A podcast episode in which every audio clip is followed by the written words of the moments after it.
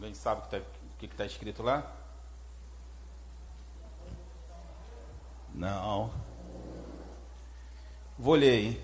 Está escrito assim: Conhecereis a verdade e a verdade.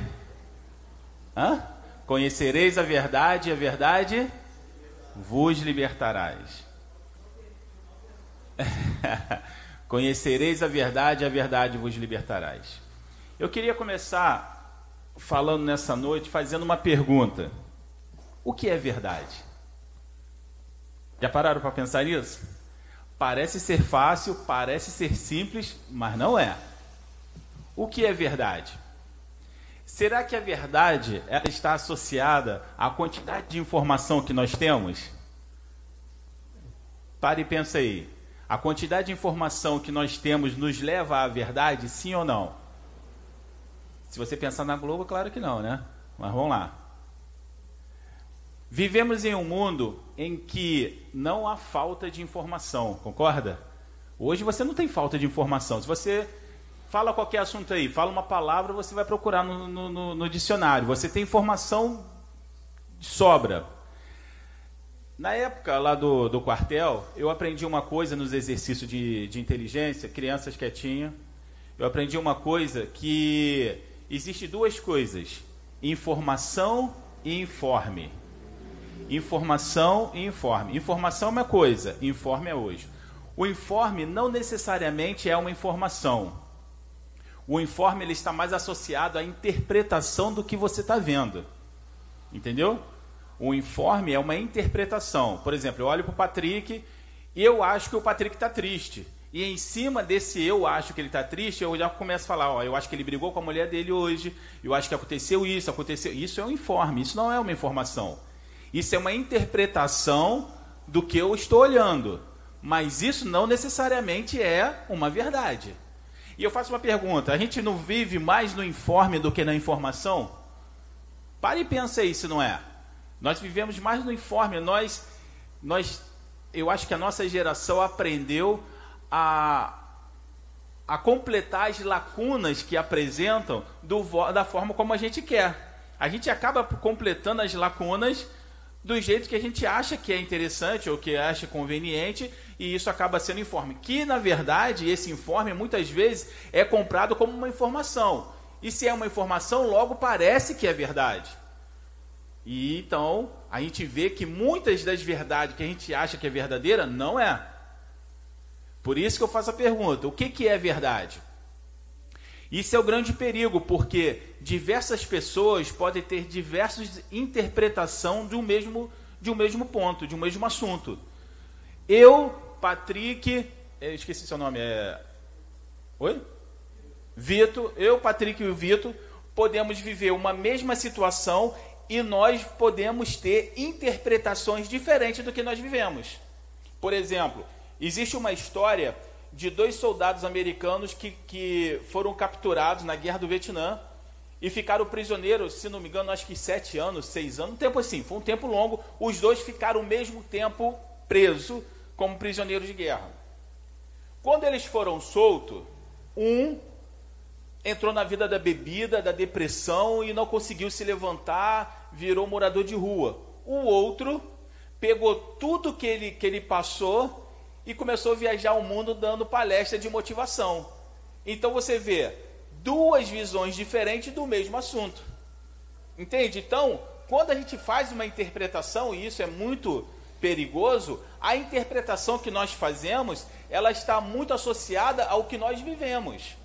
Por isso que é perigoso quando nós pegamos a Bíblia e interpretamos à luz do nosso conhecimento. Porque nós somos impregnados muitas vezes de informações que não são verdadeiras.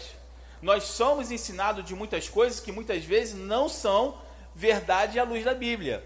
E a nossa interpretação humana, ela pode ficar muito é, prejudicada em relação a isso. A prova disso é a quantidade de teologia que você vê por aí. Existem vários tipos de teologia. A teologia é o que? Estudo é um estudo. Logo, a teologia é uma interpretação do que se estuda. Não é uma revelação do Senhor.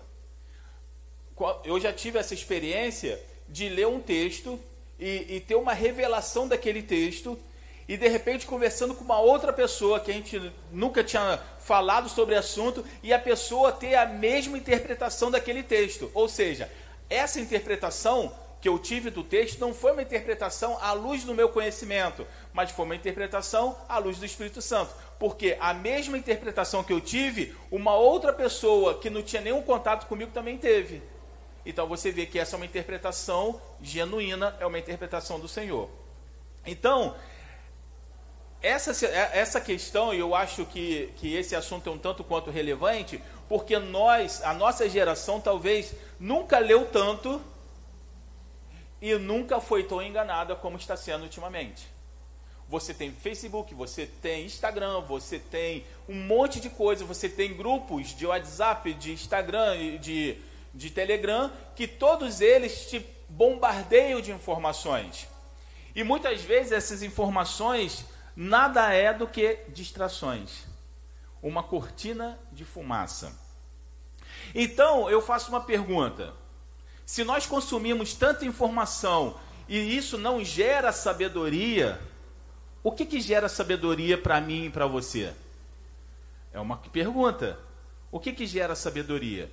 Se toda a informação que nós temos hoje da internet ela não nos gera sabedoria, às vezes pode até nos emborrecer. Se ela não gera sabedoria, o que, que gera sabedoria para um homem? Bom, Segundo a Bíblia e segundo Provérbios 1, 20, diz o seguinte: não, não vou chegar lá. Diz assim: A sabedoria clama lá fora, pelas ruas levanta sua voz, nas esquinas movimentadas ela brada, nas entradas das portas e nas cidades profere as suas palavras. Preste atenção: até quando, ó simples, amarei a simplicidade? Esse simples aqui não é o simples que o novo que o evangelho vai falar. Esse simples aqui é a pessoa que não busca o conhecimento que vem de Deus. E ele pergunta: Até quanto, ó simples, vocês permanecerão na sua simplicidade? E vós, escarnecedores, desejareis o escárnio? O que é escarnecedor? Alguém sabe? Alguém se habilita? Fala aí. Por aí, é isso aí. Debochar, não, né? fazer escárnio, é... Isso. A Bíblia ela condena isso. Ela condena essa, essa questão de ficar ah, pregando peça nas pessoas. A Bíblia, a Bíblia condena. Então, sim, o escarnecedor, até quando continuaram no escárnio? E vós, insensatos, odiareis o conhecimento? Aí eu faço uma pergunta: pode uma pessoa odiar o conhecimento, sim ou não? De que forma?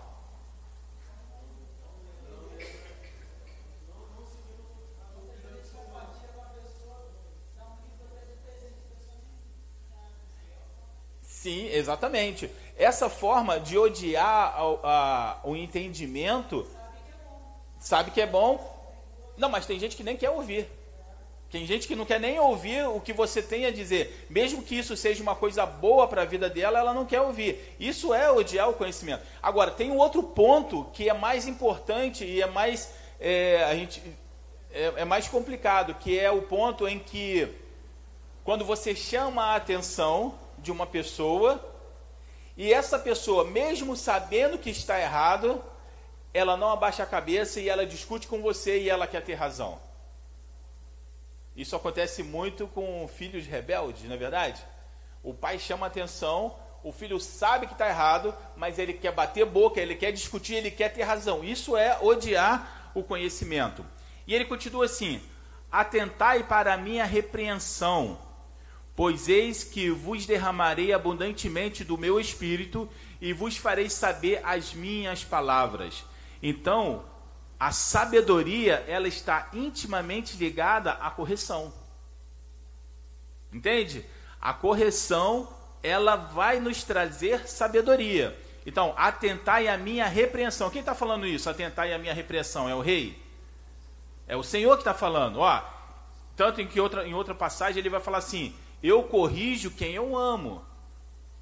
Né? E eu costumo dizer que a gente chama a atenção de quem a gente gosta. De quem a gente não liga, tá errando, deixa continuar errando, sem problema. Mas quando a gente gosta de uma pessoa e a gente chama atenção, não é para poder é, massacrar aquela pessoa. Nós chamamos atenção porque nós gostamos dela e queremos que ela seja uma pessoa melhor. Da mesma forma, quando o Senhor ele nos chama a atenção, ele está querendo, preste atenção, ele está chamando a nossa atenção porque o que nós estamos fazendo está errado e ele quer que nós acertemos. Porque se você acerta, você tem vida, não é isso? Então, segundo Provérbios, o caminho para a sabedoria está na repreensão. Pois ao ser derramado o Espírito Santo de Deus, você não vai ter uma interpretação da palavra de Deus, você vai ter uma revelação. Olha a diferença.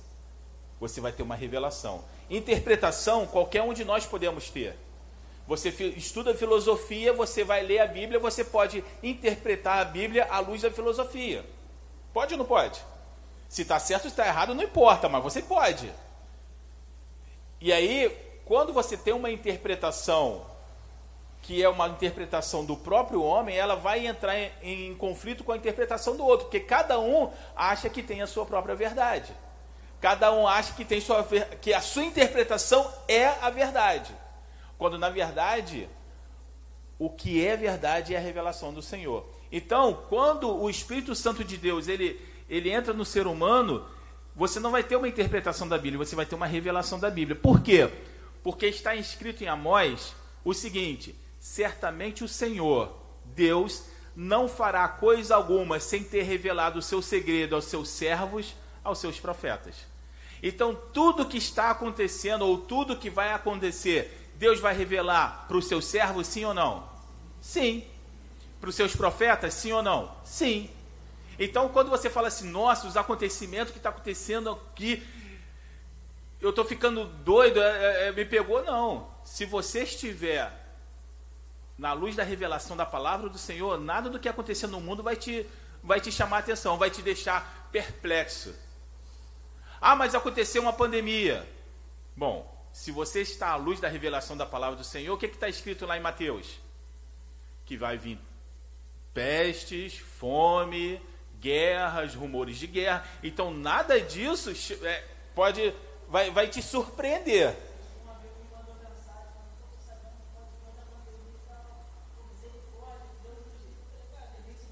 Ah, exatamente. Exatamente. Por isso que eu acho até estranho quando as pessoas oram assim: ah, vamos orar para que o mundo melhore. Não vai melhorar. Gabriel, presta atenção na hora, está na hora de falar. Não vai melhorar. O que, o que, a forma como nós vamos orar é: Senhor, que, o teu, que a tua palavra consiga atingir o maior número de pessoas possíveis. E que o maior número de pessoas possam vir ao arrependimento e à salvação. Aí a gente está orando certo. Por isso que a palavra de Deus diz: pedis e não recebeis. Por quê? Vocês pedem errado. Como que eu posso te dar uma coisa que vai contra a minha palavra, vai contra a minha profecia? Não posso. Então, quando, você, quando a gente pede, tem coisas que a gente pede que Deus não pode dar porque vai de contra a palavra dele.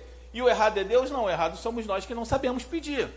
Então Amós está dizendo que o Senhor ele vai revelar tudo que ele vai fazer, ele vai revelar aos seus servos e aos seus profetas.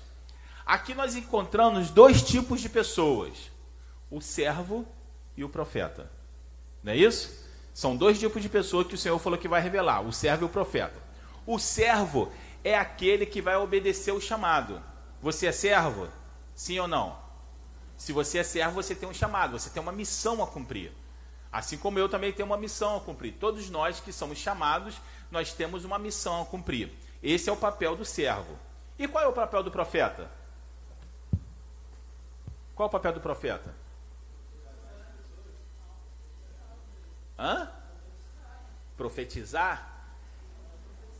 Ó, eu, teve duas coisas aí, né? Um profetizar e outro chamar as pessoas. Eu vou te falar que eu fico com você, chamar as pessoas. Por quê? Nós temos uma interpretação de profeta errada. Nós temos uma interpretação de profeta, de profeta como aquele, aquele vidente, aquele que vai falar o futuro, que vai trazer, que vai fazer, que, que vai revelar o que vai acontecer. Em alguns lugares vai revelar o seu número do seu CPF. Eu faço uma pergunta: que relevância tem alguém revelar o meu número de CPF? Eu já sei o número. Que relevância isso tem para mim? É mostrar o quê? Que é poderoso? Bom, para mim poderoso só o Senhor. Então o profeta, ele, a missão do profeta é trazer o chamado da missão. A missão do profeta é trazer o chamado da missão. Ah, Marcos, você está inventando isso? Não, não estou inventando.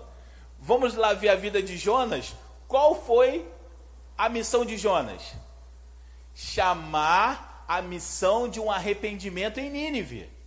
Ele foi chamado para o Senhor para que ele fosse a Nínive e chegasse em Nínive e falasse: Ó, vocês erraram o alvo vocês precisam se arrepender, porque a missão de vocês não é viver do jeito que vocês estão vivendo. A missão de vocês é ser uma expressão de adoração ao Senhor. O que que Jonas faz? Não quer, não quer isso. É um profeta, lógico. Um homem que prega o arrependimento, ele é o profeta. O homem que prega é, a vontade de Deus sobre a sua vida, ele é um profeta. Moisés não foi considerado o maior profeta? Qual foi o trabalho de Moisés a vida inteira? Trazer a missão para Israel. Trazer, mostrar para Israel qual era a sua missão. E qual era a missão de Israel? Ser um modelo para as nações. Não é isso? Ó, tanto que em Gênesis fala assim, é Deus falando para Abraão, né? Ele fala assim: em ti serão benditas todas as famílias da terra. Por quê? Por que, que em Abraão vai ser bendito todas as famílias da terra? Agora eu preciso da ajuda de vocês. Por quê? Só porque ele foi chamado por Deus? Por quê? Que em, em, nele seria bendito todas as famílias da terra. Pare e pensa aí. Ele foi chamado para ser o precursor de uma nação. Essa nação tinha uma missão. A nação de Israel tinha uma missão. Qual era a missão? Revelar Deus para o mundo. A missão deles era revelar Deus. Então, a partir da vida de, de Abraão, uma vez que ele foi fiel ao Senhor, todas as nações seriam benditas? Seriam o quê? Todas as nações que olhasse para Israel e conhecesse o Deus de Israel seria bendito. Não por causa necessariamente de Abraão, mas por causa da missão que estava sobre Abraão e sobre Israel. Então, o profeta, ele vem trazer o que? A missão. A missão da sua vida, a missão da sua vida. Ah, mas eu, eu tenho 20 anos de igreja e não sei qual é a missão. Misericórdia, porque a missão do Senhor, a missão para cada um de nós é o que? Ide e pregar o Evangelho. Essa é a missão. E de pregar o Evangelho. E o que, que é pregar o Evangelho? O que, que é Evangelho para início de conversa? Boas notícias. Então, se você vive no mundo onde você só tem mais notícias, onde tudo é um caos, e você é o portador de boas notícias, não que vai dar tudo certo, mas. Exatamente. Essa boa, aí é uma outra coisa que as pessoas acabam, né? Ah, boa notícia, eu vivo num mundo onde é um inferno. Agora eu vou ter uma boa notícia, vai tudo dar certo. Não, irmão, não vai dar, quer dizer, vai dar certo, mas para dar certo você vai passar por lutas para trazer a verdade. Então, eu, eu tive a oportunidade de participar de construção e tive, e tive a oportunidade de participar de uma destruir alguém, alguma coisa para construir. Aí você me pergunta, qual que é o mais difícil? Construir do zero para cima ou destruir e construir de novo? Destruir e construir de novo é pior. Você imagina, ó, tem esse templo aqui. Nós vamos destruir esse templo aqui porque nós vamos aumentar. Você vai ter que quebrar as paredes, você vai ter que tirar um entulho, você vai ter que. É muito mais trabalho. Então, trazer a verdade para pessoas que já acham que tem a verdade dá muito mais trabalho do que você ensinar uma criança do começo no decorrer da vida dela. É muito mais fácil você ensinar a criança no caminho que deve seguir do que chegar para uma pessoa que tem certeza do que está fazendo e falar: irmão, o seu caminho está errado. Para começar, você não vai aceitar que você está errado, concorda? A, a, a, a, nossa, a nossa arrogância não nos deixa é, reconhecer que nós temos um erro. Já começa por aí. Então você precisa quebrar a arrogância para poder realmente conseguir ouvir o que está. Então, o profeta, ele vem, ele vem trazer, ele vem quebrar algo na pessoa e mostrar a missão daquela pessoa. Então, tira aí aquela coisa de, ah, o profeta é o oráculo que vai. Não, isso é coisa de paganismo, irmão. Isso é coisa de lemão, sabe? Isso é a palavra do Senhor. Se você olhar todos os profetas, eles, eles trouxeram revelação que, ó, vai acontecer isso, isso, isso, se você não se arrepender. Pode ver. Jeremias, Isaías, Daniel, todos eles. Ó, se você não se arrepender, vai acontecer isso, isso, isso. Hoje, as pessoas usa, usam essa nomenclatura de profeta para ter poder sobre pessoas. Entendeu? Para ter poder, para ter domínio sobre pessoas. Quando na verdade, se você olhar a vida dos profetas, os profetas não tiveram domínio sobre a vida de ninguém. Pelo contrário, teve um que foi cerrado ao meio, outro lá que foi preso no cárcere. Por quê? Eles falavam a verdade e a verdade, o povo não queria ouvir a verdade. Esse é o profeta de verdade. Ué, teve uma guerra que tinha lá Acabe e eu acho que é Josafá. Eu estou ficando meio velho, estou perdendo os nomes. Mas era Acabe e Josafá. Acabe era um cara totalmente idólatra. Josafá era um cara temente a Deus, mas se aliou ao idólatra. Ele tinha uma intenção boa, que ele queria reunir o reino, mas tudo bem. E ele se reuniu. E aí eles vão para uma guerra, eles vão, vão para uma guerra. É, aí vieram um monte de profetas Gabriel, quantos profetas tinha no reino de Acabe? 101 profetas. Os 101 profetas profetizaram a favor de Acabe. Eis que vejo que Deus dará a vitória a vocês. Josafá, por sua vez, achou alguma coisa estranha, porque o espírito que está em Josafá não era o mesmo espírito que estava naqueles profetas. E Josafá falou assim: por um acaso não tem um outro profeta por aí? De Deus. E aí Acabe fala assim: olha, tem um profeta aí que ele só fala mal de mim. Ele só fala ao contrário. Aí Josafá, chama ele. E alguém vai falar com esse profeta. No caminho já fala: ó, você está sendo chamado à presença do rei. Vê se não vai criar. Obrigado Vê se não vai criar problema. Todo mundo profetizou que o rei vai ser vitorioso. Cara, ó, pelo amor de Deus. E ele chega lá, qual é a profecia? O senhor vai ser vitorioso. Josafá olha para ele, fale o que Deus está mandando você falar. Ele, tá bom. Vejo o exército de Israel perdido e o rei morreu e não sei o que, não sei o que. Começou a falar, tudo ruim contra Acabe.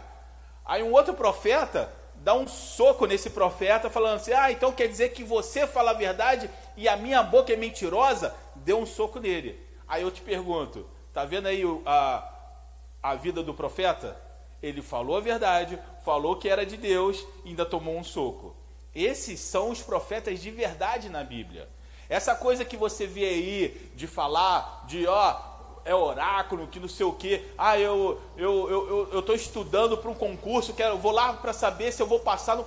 Meu irmão, isso é coisa de macumba, tá? Isso é coisa de, de cartomante, irmão. A palavra de Deus não ensina nada disso. Olha lá, procura que você vai ver. E to... claro que prende. Se eu tenho informação sobre o que vai acontecer no seu futuro e você não é uma pessoa que tem fé em Deus, Cara, você vai ficar querendo beber das minhas palavras. Eu vou te manipular do jeito que eu quero. Aí, eu, aí eu, agora eu faço uma pergunta. Tá vendo como que a verdade não é tão fácil de se achar? Lembra, eu lembro de um texto que eu gosto demais. Quando Jesus faz uma profecia falando que o templo seria destruído. E você observa que as profecias de Jesus não é assim, ó, você vai ser rico, você vai ser governador. Não, Jesus faz profecia que tem relevância para o mundo inteiro. E ele fala, ó, esse templo vai ser destruído. O que, que os discípulos falam para ele? Quando será que isso vai acontecer? Qual é a resposta de Jesus? Lembra aí qual a resposta de Jesus? Cuidado para que ninguém vos engane. Jesus percebeu na entonação daqueles homens que eles estavam a um passo de ser enganado. Se Jesus fosse um mentiroso, o que Jesus falasse, eles iam acreditar. Jesus fala assim, ao invés de Jesus responder quando seria que iria acontecer, Jesus fala: vocês estão a um passo de ser enganados. Se eu quisesse, eu enganaria vocês agora. Então, por isso que eu estou te falando, nós temos uma visão de profeta errada. Profeta é aquele que, que prega a palavra e que te chama ao arrependimento e que te mostra qual é a missão da sua vida. E outra coisa, missão da vida não é uma coisa mirabolante. Missão da vida é ser temente ao Senhor, ser fiel até a morte, pregar o Evangelho. Essa é a missão da igreja. Mas só que tem um porém. Toda missão começa com uma jornada, sim ou não? Toda missão começa com uma jornada, não é isso? Né, tem um, tem um, uma máxima que alguém diz que é, para completar não sei quantos mil quilômetros você precisa dar o primeiro passo, ou seja, a primeira jornada. Toda missão tem uma jornada. O problema da jornada é identificar as ciladas do inimigo, sim ou não? Essa é, uma, é o maior perigo de toda a jornada, é identificar as ciladas do inimigo, que tem por finalidade nos destruir, nos tirar do caminho e nos destruir.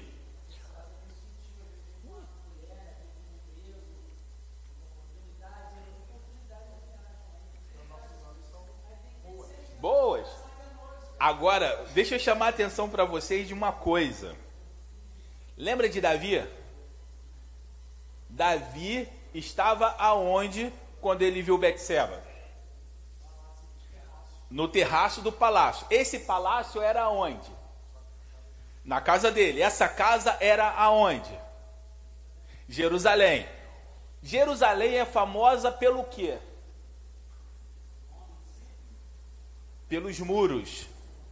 Pelos muros de Jerusalém. Não é isso? Tanto que quando Davi conquista Jerusalém, que Jerusalém era dos jebuseus, os jebuseus confiavam tanto nas suas muralhas que eles falaram para Davi assim: Davi, eu vou tirar meus soldados e vou deixar os mancos e os aleijados, porque eles serão capazes de repelir o ataque. Por quê? Por causa das muralhas. Só que eles se deram mal, porque Joabe entrou pelo duto de água e invadiu Jerusalém e conquistou. Mas preste atenção nisso que eu quero falar.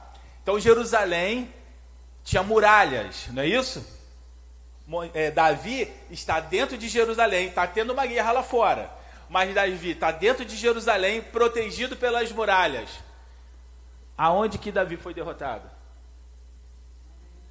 Não, sim, na mente, mas aonde que ele foi derrotado?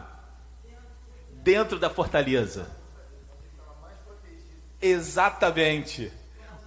Muitas vezes, muitas vezes, o inimigo vai nos derrotar dentro da fortaleza que nós achamos que estamos protegidos. Nós estamos preocupados com o inimigo que está lá fora. Não, o inimigo está lá fora, está tudo protegido. E acaba que o inimigo te derrota de dentro para fora. Exatamente. Mas o que eu quero chamar a atenção é que muitas vezes nós não identificamos o mal que está do nosso lado aonde você acha que você está protegido. Entende, entende a, a, a, a situação? Davi estava passando uma temporada de descanso, porque os reis tinham, por, por tradição, depois de um tempo de guerra, eles iam para o lugar de descanso. Claro, se você está em guerra e o rei vai para o lugar de descanso, ele vai para onde? Para a fortaleza. Porque se matar o rei, acabou a guerra. Não é isso? E ele achando que ele está protegido, ele é derrotado de dentro para fora. O que eu quero dizer? O que eu quero dizer é exatamente o que você falou. Davi foi derrotado através da sua mente. Muitas vezes nós estamos esperando um ataque que vem de fora e muitas vezes nós somos derrotados dentro da nossa mente, ou seja, derrotado de dentro para fora. Derrote a mente de um, de um homem que você não, você não precisa saber o quanto forte ele é fisicamente, que ele será derrotado também. Não é assim? Tem uma tem uma um filme que, que eu assisti. Eu, não, eu não assisti, na verdade eu peguei essa parte. Eu quero assistir, mas eu ainda não assisti. Não. Não, não, não é esse não. É um outro com, com Daisy Washington, bem antigo. E ele fala sobre um homem. Eu esqueci o nome desse homem. Que ele fala assim: quando os negros foram trazidos da África para os Estados Unidos, eles ainda tinham dentro deles o espírito de guerreiro, aquela coisa de guerreiro, e eles queriam né, fugir, se tornar livres e tudo mais. Só que esses, esses, esses escravos, eles tinham que trabalhar nas lavouras. E como que você deixa os caras trabalhando na lavoura se eles podem fugir? Então um homem muito maligno, esqueci o nome dele, um homem muito maligno, ele pegava alguns negros e torturava esses negros. Torturava de uma forma que quem via ficava abismado com a tortura que era feita com aqueles homens. Mas qual era o intuito dele de torturar os homens? Quebrar nos outros homens a vontade de fugir. Eram homens fortes, eram homens que trabalhavam na lavoura, mas eram homens que haviam sido destruídos nas suas mentes. Eles não tinham força para fugir. Não, é com Daisy Washington. Eu vou depois ver o nome e vou passar para vocês. É fantástico. Exatamente. Então, por mais forte que um homem seja, vamos colocar aí o Arnold Schwarzenegger no tempo dos anos 80. Por mais forte que o homem seja, se você destruir a mente dele, o exterior também vai ser destruído. Então, nós estamos falando sobre verdade, não é isso? Uma, uma, uma, uma coisa que parece verdade, mas não é verdade, pode destruir você sim ou não? Pode. Porque a questão de, de você ser enganado é para que você não chegue no, no, numa situação que você precisa chegar. Então, por isso que a gente está falando sobre isso. Então, Israel não só no caso de Davi, mas em outros casos foram Israel foi derrotado, mas ela nunca foi derrotado pelos inimigos externos. Elas foram derrotadas dentro delas. Exatamente. A idolatria vinha, Deus tirava a mão de Israel, os inimigos vinham e, e destruíam Israel. Mas a primeira derrota não era o que o inimigo fazia, a primeira derrota era o que acontecia dentro dela. Lembra no caso de, de Balaão? Balaque chama Balaão. Balaão, eu quero que você amaldiçoe Israel para que nós possamos vencer Israel. Ele tenta amaldiçoar e não consegue. E aí Balaque já fica meio irritado com ele e fala assim: você está de brincadeira? Eu chamo você para amaldiçoar e você está abençoando. Balaão fala assim: olha, por mais que eu queira amaldiçoar, eu não posso. Como posso amaldiçoar o que Deus abençoou? No entanto, eu vou te ensinar uma coisa. Eu vou te ensinar uma coisa. Enquanto Deus estiver com a mão sobre Israel, ninguém pode tocar Israel. Mas, se você conseguir corromper o povo de dentro para fora, a mão de Deus vai sair de Israel. E aí você pode entrar na guerra e você vai derrotar Israel. Está entendendo aí? É claro, enquanto você está com a mão poderosa de Deus sobre sua vida, você vai passar por lutas? Vai. Mas você vai ser derrotado? Não, não vai. Agora, se você se afastar do Senhor, que é tudo que o diabo quer, se você se afastar do Senhor, você vai passar por luta? Vai. Você vai ser derrotado? Sim, agora você vai. Porque quem te garante não é a sua força, quem te garante é o Senhor. Entendeu? Então, a derrota de Israel, ela veio de dentro para fora. E as nossas derrotas também vêm de dentro para fora. De alguma forma, a verdade foi alterada da mesma forma, de alguma forma, na vida de Israel, a verdade foi alterada. Da mesma forma que a verdade foi alterada no dia em que Moisés subiu ao monte e que o povo se reuniu e falou para fazer o quê? Um bezerro de ouro. Vamos ler o que que diz? Então, ó, presta atenção nisso que é importante. Então todo, todo o povo arrancou seus, seus pendentes de ouros que estavam nas suas orelhas e trouxeram a Arão. E eles os tomou das suas mãos e trabalhou o ouro num buril. e fez dele um bezerro de fundição. Presta atenção agora, ó. Então disseram: Este é o teu Deus, ó Israel, que te tirou da terra do Egito. Eles acreditaram sim ou não? Sim. Eles acreditaram. O mais interessante é, esse mesmo povo que acreditou nessa mentira foi o mesmo povo que viu o mar vermelho abrir. Viu tudo, viu as pestes, viu tudo. Só que existe uma grande, um grande, uma grande situação aí. Em primeiro, ver sinais é diferente de viver maravilhas. Ver sinais e maravilhas é diferente de viver sinais e maravilhas. Eu posso chegar aqui para vocês e contar para vocês um monte de experiências maravilhosas que eu tive. Vocês vão falar, legal, mas vocês não sabem como eu me senti. Porque se vocês não passarem pela mesma experiência, vocês nunca vão saber o que eu senti. Vou pegar aqui a Mônica. A Mônica teve uma experiência de estar com câncer um dia e no outro dia está sem o câncer. Por quê? Por causa da mão poderosa do Senhor. A gratidão que ela tem por Deus pode ser maior do que a gratidão de muitas pessoas. Não porque ela é melhor, mas porque ela viveu algo excepcional na vida dela. Ver sinais e maravilhas é diferente de viver sinais e maravilhas. Em segundo lugar, não havia sabedoria. Muito parecido com os dias de, com os dias de hoje. Sabe por quê? Hoje nós vivemos de opiniões. Se você pegar as notícias da TV hoje, os repórteres não dão mais notícias, eles dão opinião em cima daquela notícia. E nós. Oi? É uma narrativa. E nós vivemos em cima disso. E eu vou te falar, nós estamos vivendo um mundo de opiniões, de distrações, de frases de efeito. Preste atenção, porque a frase de efeito é uma outra situação. Preste atenção. Construir um bezerro de ouro Aí tá o pessoal todo feliz, né? Naquele eufórico, eu falo, aqui ó, foi isso aqui que tirou vocês da terra do Egito. É uma frase de efeito ou não é? Falo para vocês, quantas frases de efeito Jesus usou? Vai, não peques mais? Isso é frase de efeito? Não parece. Mas a poder dessa palavra curou pessoas. Vai, não peques mais. Nós vivemos hoje na emoção na frase de efeito, aquele negócio, você pode, você consegue, você é isso, você é aquilo e você acredita. E você faz um plano maravilhoso. E eu digo para você, todo plano sem Deus ele é perfeito. Até o primeiro contato com o inimigo. Todo plano sem Deus é perfeito até o primeiro contato inimigo, com o inimigo. Na primeira vez que você tem o contato, você é derrotado. Aí pronto. Nada do que você achou que era perfeito é mais perfeito.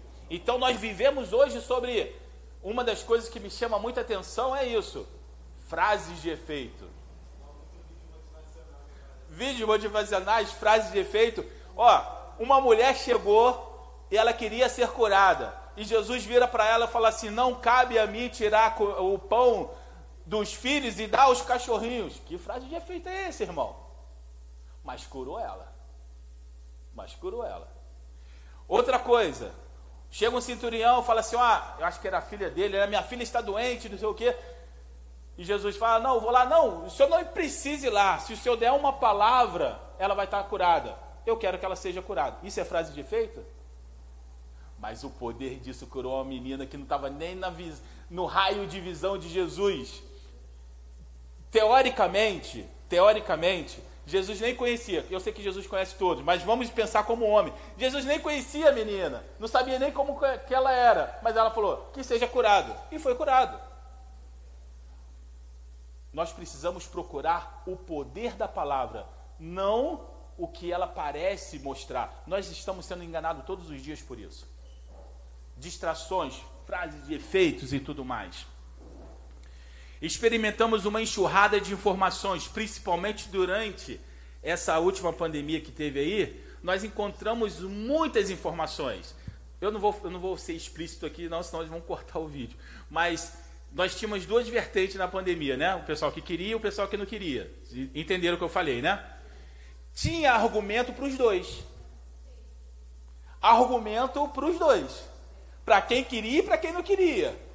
E esse argumento era tão forte que as pessoas brigavam entre si. Fomentou que o ódio entre si.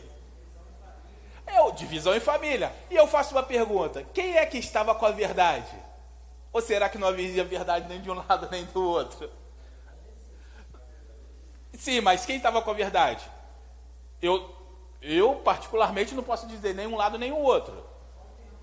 Eu acreditar, eu acreditava e acredito em um lado, mas eu não posso afirmar que essa é a verdade.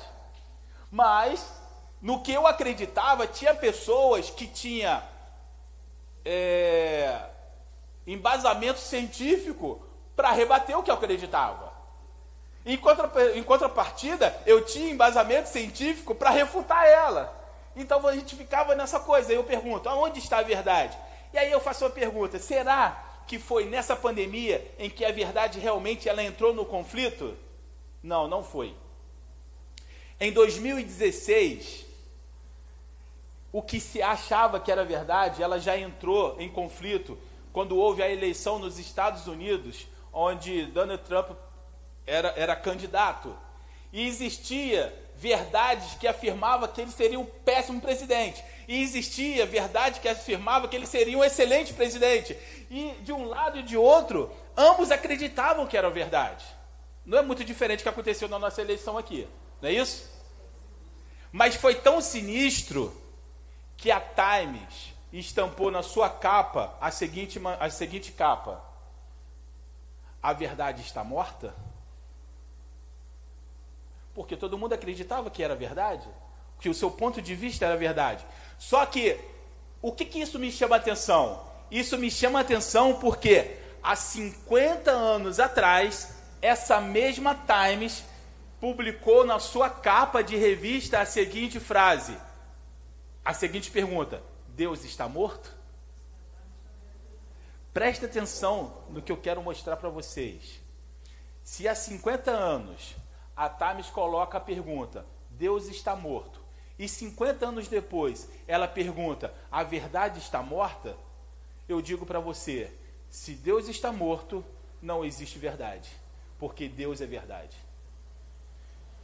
Mas, na verdade, Deus está morto no coração de muita gente. E se ele está morto no coração de muita gente, então tem muita gente que não tem a verdade. Porque se você tirar o padrão de Deus de verdade, que padrão fica para ser verdade? O meu ponto de vista. O que eu acho que é verdade. O que eu defendo que é verdade. O que eu aprendi a minha vida inteira como verdade. E isso é tão importante da seguinte maneira: existe uma, um, uma história que eu, que eu ouvi há muito tempo atrás que eu quero compartilhar com vocês um determinado casal, né, estavam casados, e o marido no trabalho ligou para casa e falou assim: é, Cara, eu tô com uma vontade muito enorme de comer um peixe frito. Você pode fazer um peixe frito para mim? Aí ela: Posso. E ela, né, foi lá, preparou o peixe. E aí, quando ele chegou em casa, já naquela ânsia, né, vou comer o peixe, não sei o que, colocou o peixe na mesa. Quando ele olhou para o peixe, ele falou: Ué, cadê a cabeça do peixe? Aí a mulher falou assim: Não, você não sabia? tem que tirar a cabeça do peixe para fazer. Ele, não, eu, a minha vida inteira, minha mãe fez o peixe com a cabeça. Por que, que você tirou a cabeça do peixe? Aí ela, eu não sei. Minha mãe me ensinou assim. Ele era um cara meio chato, falou assim: então liga para sua mãe e pergunta por que, que ela tirava a cabeça do peixe. Aí ligou. Aí a mulher falou assim: olha, eu não sei por que, que eu tirava a cabeça do peixe, mas quem me ensinou foi a minha mãe. Aí ela falou pro marido: ó, foi a minha avó que ensinou para ela. Cara, liga para sua avó, meio doente também, né? Liga para sua avó e pergunta por que que tirava a cabeça do peixe. Aí ligou para a avó. Alô, é, o que meu marido aqui, não sei o que, quer saber por que que a senhora ensinou para minha mãe que tinha que tirar a cabeça do peixe e tudo mais. Ela, minha filha, nós éramos muito pobres. E a frigideira que nós tínhamos não cabia o peixe todo. Então nós tirávamos a cabeça para poder fazer. Entendeu aí? Por causa de uma situação que, que a frigideira era pequena Outras pessoas assumiram aquilo como uma verdade absoluta que não se comia cabeça de peixe. Não sabe nem o porquê. Ele não sabe. Está entendendo? Essa é a questão da verdade quando você não tem Deus como balizador da verdade. O que você acha que é verdade, isso vai ser verdade. Então, se você, se a Tamis diz que Deus está morto e eles assumem que Deus está morto, então a verdade também está morta. Se a verdade está morta, nós estamos no caos. Concorda? Estamos no caos. Porque Deus é a verdade. Fora de Deus a verdade? Não. Exatamente. Por isso, é, se Deus, se Deus como um padrão final de verdade, é, sem Deus como um padrão final de verdade, tudo o que temos são verdades interpretadas. Eu posso interpretar diferente da Mônica uma situação. Vou dar um exemplo aqui entre eu e a Mônica. Um belo dia, nós estamos numa segunda viva, e estava todo mundo aqui, os moradores de rua, e a gente dava uma palavra, a gente dava almoço. Naquele dia, Deus tocou no meu coração que não era para ter almoço. Eu reuni todos eles, ainda cedo, e falei assim: galera, ó, hoje não vai ter almoço. Se vocês quiserem ficar, nós vamos ficar aqui orando. Se vocês não quiserem, ainda é cedo, vocês podem procurar outro lugar e podem ir. Aí alguém lá no meio gritou assim: nem só de pão viverá o homem. Eu falei, amém, então nós vamos ficar aqui orando. A minha visão de fazer aquilo ali era o certo. Quando eu falei para a Mônica que ela que estava cozinhando e ela estava fazendo mocotó naquele dia, eu falei assim, Mônica, desliga tudo e guarda. A Mônica só não me bateu por respeito, porque ela achou um absurdo. Como assim você não vai dar comida para esses homens? Como assim? Foi ou não foi, Mônica? Ficou chateada comigo ficou brava comigo. Interpretação diferente da mesma situação.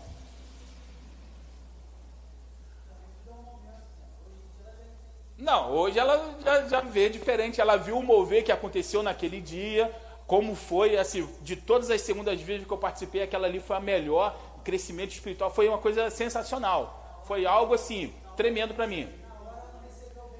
Não recebeu. Mas o que que, o que, que, o que, que ela teve? Uma interpretação dos fatos diferente da minha interpretação dos fatos.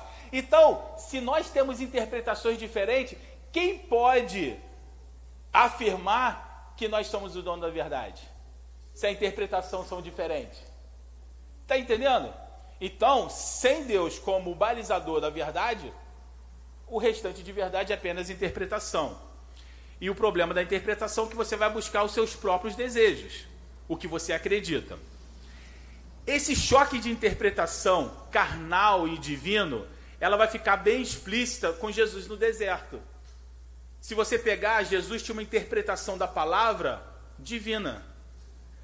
O diabo tinha uma interpretação da palavra carnal. Não dava certo. Tanto que, ele, que eles usam o mesmo texto com significados diferentes. A mesma palavra, um usando uma meia verdade, outro usando uma verdade verdadeira. Está entendendo onde eu quero chegar? Então, outro ponto que vai ficar explícito esse embate entre interpretação carnal e interpretação divina é Pedro. Quando Pedro tenta convencer Jesus a não se sacrificar, imagina, que desgraça ia ser isso? Mas ele tentou convencer Jesus a não se sacrificar. E o que, que Jesus fala para ele? Voltando-se a Pedro, voltando-se, disse a Pedro: Para trás de mim, Satanás, preste atenção agora, ó, que me serve de escândalo, porque não compreende as coisas que são de Deus, mas as coisas que são do homem. Ou seja, você está interpretando segundo a visão humana, vocês precisam interpretar, interpretar segundo a visão divina. A visão humana ela é temporal, a visão divina ela é eterna. Por exemplo, é igual quando olha, olha é por, por isso que Israel, Deus né, trabalha em Israel de todas as formas. Uma das, das frutas mais famosas de Israel é qual? Do, hã? Roma, é, Romã e Tâmara. Tâmara, tá, é, fala na Bíblia, né? Tâmara. Você plantaria um pé de tâmara? Só seu, seu neto ia comer a tâmara. Você planta uma tâmara e só o seu neto vai comer, porque ela leva 90, de, 90 anos para dar. É, mas eu acho que sim.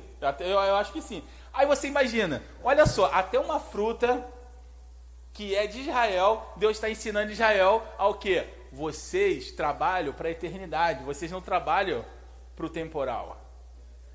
Eu planto uma banana, daqui a seis meses eu, eu colho lá a banana. Eu planto lá um, uma, uma laranja, daqui a dois anos eu planto uma laranja. Eu, eu vou lá e colho a laranja. Agora, mostra para mim pessoas plantando tâmara. Por que, que você está plantando tâmara? Ah, não, para o meu neto, para o meu bisneto. Visão de eternidade. Até nisso Deus trabalha em Israel. Está entendendo?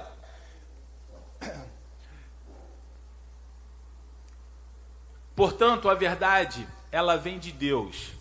Ela vem da palavra que vem de Deus, porque a palavra, a verdadeira palavra, ela transforma. Por isso Jesus disse, preste atenção nisso, ó. E Jesus disse-lhe: Por causa da vossa da vossa incredulidade, porque em verdade vos digo que se tiveres fé como um grão de mostarda, direi a esse monte: Passa daqui para colar, e há de passar, e nada vos será impossível. É um dos textos mais famosos, né? Se você tiver a fé do, do tamanho de um grão de mostarda, você vai dizer para esse monte, monte, saia daqui e vai para lá. Você acha que, que Jesus estava querendo dizer exatamente isso ou ele estava usando uma alegoria? Qual a finalidade de tirar um monte de um lugar e colocar no outro? Agora pare e pensa comigo. Observe um monte. Observe lá o pão de açúcar. Se o homem não tivesse construído lá o bondinho, aquele monte seria o mesmo monte que Pedro Alves Cabral viu quando chegou aqui no Brasil. Porque o monte ele não muda. É pedra, ele não muda. Ele seria exatamente como era naquela época. Então a primeira coisa de um monte é, um monte ele não muda. Ele é exatamente igual, ele não, ele não vai mudar, porque ele é, ele é feito de pedra. O segundo ponto é, um monte, ele é estável. Ele, ele é fixo naquele lugar. Ele tem uma estabilidade. O que, que Jesus está querendo dizer com isso? Está querendo dizer que quando você usa a fé, a fé vai te mudar. Quando você usa, quando você vive pela fé, ela vai criar uma mudança radical na sua vida. Porque existe um homem que viveu sem fé e um homem que viveu com fé. O homem que viveu com fé, ele nunca mais é o mesmo. E quando ele fala assim, ó, você vai tirar esse monte daqui e vai jogar lá, ele está falando que quando você coloca sua fé em Deus, a estabilidade que você achava que você tinha, você não tem mais. Porque agora você confia no Senhor. Muitas pessoas confiam na sua estabilidade. Estabilidade do trabalho, estabilidade disso, estabilidade daquilo. Tira isso do homem que não tem fé e vê o desespero que ele entra. Em 1929, com a crise da, da, da, da Bolsa de Valores, a estabilidade dos homens mais ricos era o dinheiro que eles tinham na Bolsa. Quando o dinheiro desapareceu, o que, que vocês acham que aconteceu? O maior número de suicídio em 1929. Por quê? Tirou da pessoa a estabilidade. Jesus está falando o seguinte para você e para mim: Conhecereis a verdade, a verdade vos libertará. O que você achava que não tem mudança na sua vida, a fé vai mudar na sua vida. A estabilidade que você tinha através do seu braço, você não vai ter mais, porque você vai confiar naquele que tudo pode, tudo faz, e tudo que ele faz é bom, perfeito e agradável. E nenhum dos planos de Deus pode ser frustrado. Então, quando você experimenta a verdadeira fé e a verdadeira verdade, você jamais será enganado. E você será radicalmente mudado para uma nova criatura. Essa é a palavra que o Senhor tinha para as nossas vidas nessa noite.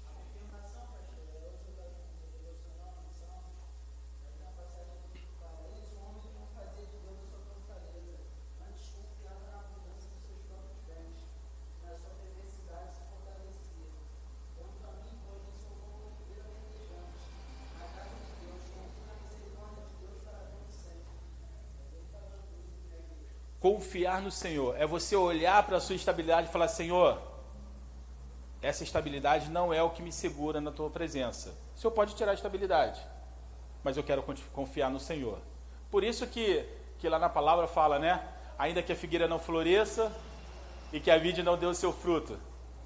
Irmão, vou falar para você, a pessoa que fala isso verdadeiramente vivendo é uma pessoa extraordinária no reino dos céus, porque não é fácil você falar isso quando você está no centro das lutas.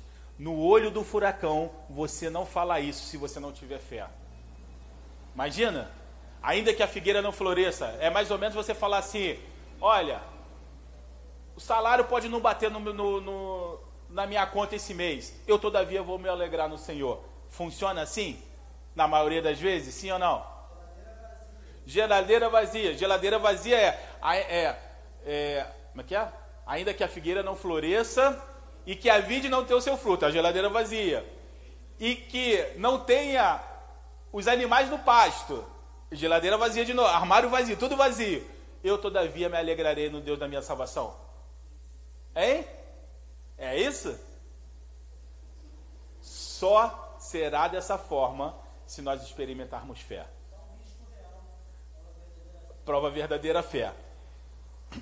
E aí, a palavra de Deus diz: sem fé é impossível agradar a Deus. Pedir fé é fácil? Hã? Até para pedir fé tem que ter fé. Porque quando você pede fé, quando você pede fé, você pode ter certeza. Se Deus ouvir a sua oração, irmão, Ele vai mandar tanta luta para você, para provar a sua fé, que você vai falar no final: bem sei que nenhum dos seus planos pode ser frustrado, mas até para pedir fé tem que ter fé. Mas se você não pedir fé, você também não agrada a Deus. Então nós estamos numa situação bem difícil, né? Que o Senhor tenha misericórdia das nossas vidas, amém? Vamos nos colocar de pé.